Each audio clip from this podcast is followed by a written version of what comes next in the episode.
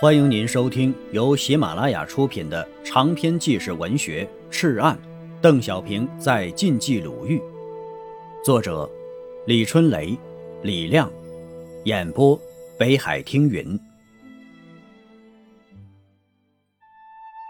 第四章，炼石，第四节，百团大战呢，打了两个多月，彭德怀郁积多日的怒火终于冲顶。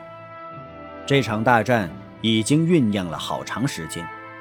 为了对付华北八路军，日军已经肆意统帅。一九三八年初啊，日寇企图赶走或消灭八路军，镇压已经兴起的抗日运动，掩饰三个月灭亡中国狂言的失败。任命寺内寿一为华北方面军总司令，代替了原来的湘粤清司。但为时不久啊。于当年八月就又撤换了。其实啊，华北游击战争已经全面展开，抗日军队不但没有被消灭，反而大为增加。继任华北方面军总司令官的是杉山元。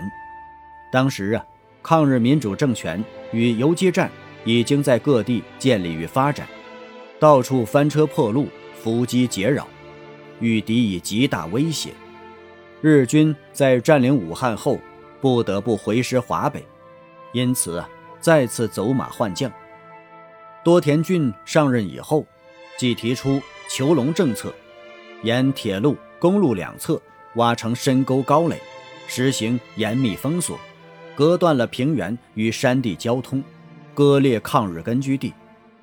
日军依靠这些占领的点线，向八路军压缩。如果听任日军完成这个系统工程，将会给八路军带来极大的困难和威胁。当然呢，进行这场大战还有政治上的考虑。进入夏季以来呀，国际国内形势都风云险恶。在欧洲，法国政府已经向德国投降，希特勒在席卷半个欧洲之后，正大举向英伦海峡进军。在亚洲啊。英国和法国屈服于日本的压力，相继关闭了中国的西南国际交通线滇越和滇缅公路，使本来阴云密布的中国抗战形势更加沉暗。在这种背景下，日军企图用军事压迫和政治诱降的双重手段，迫使国民党政府投降，抗战形势出现了前所未有的低潮。与此同时啊。国内反共势力对八路军的攻击也甚嚣尘上，八路军有耳不击，专打友军不打日本等等。那么，在这种情况下，进行一次大规模的战役，其胜利是否可以振奋全国军民的情绪，影响正在变化的战局，lang 清社会各界对八路军的认识呢？然而啊。作为一个主持华北大局的军事统帅，彭德怀不可能不考虑大战可能带来的方方面面的后果。自从四月份以来，他就发电征询延安及各作战部队的意见，各方面都持十分积极的态度。彭德怀感到条件已经成熟，他决定大打一仗。一九四零年八月二十日二十时。这场大战在华北各地五千里铁路线上同时开始了，调动部队有一百零五个团，约二十万人，历史上称之为“百团大战”。果然呢，前两个阶段战果辉煌。十月初，日军开始报复性扫荡。十月六日，武安城八百多名日军出动，首犯武安、杨义根据地。接着，辽县。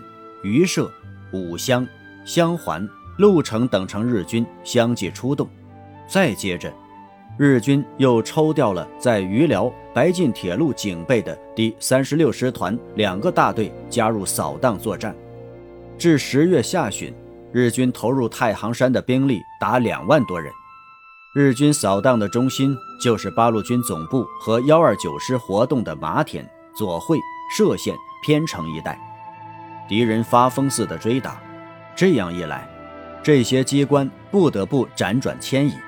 短短十多天的时间，仅八路军总部便搬迁了五六次，先从专壁至王家峪，从王家峪又回到了专壁，再至黎城拴马及宋家庄。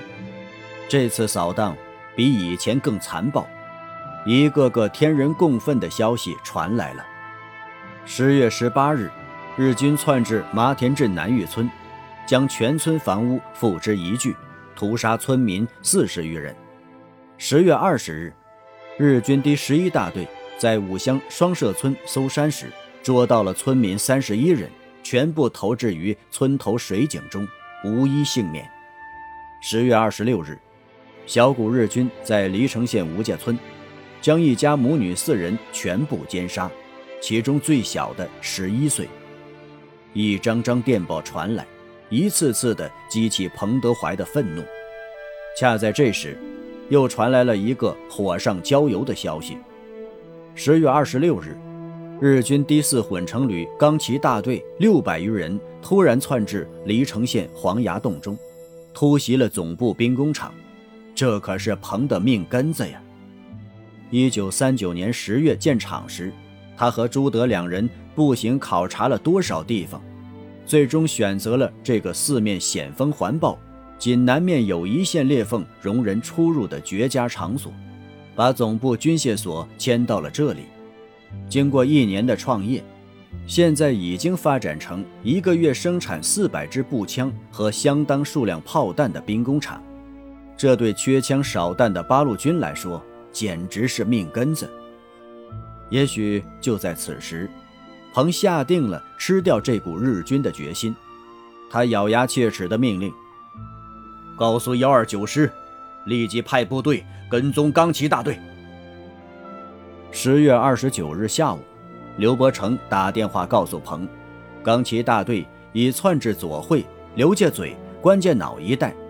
彭再次下令：“立即包围他们，我马上来。”放下电话，彭风风火火地带着参谋和总部特务团警卫排催马赶路，从黎城宁家庄向五乡方向疾驰。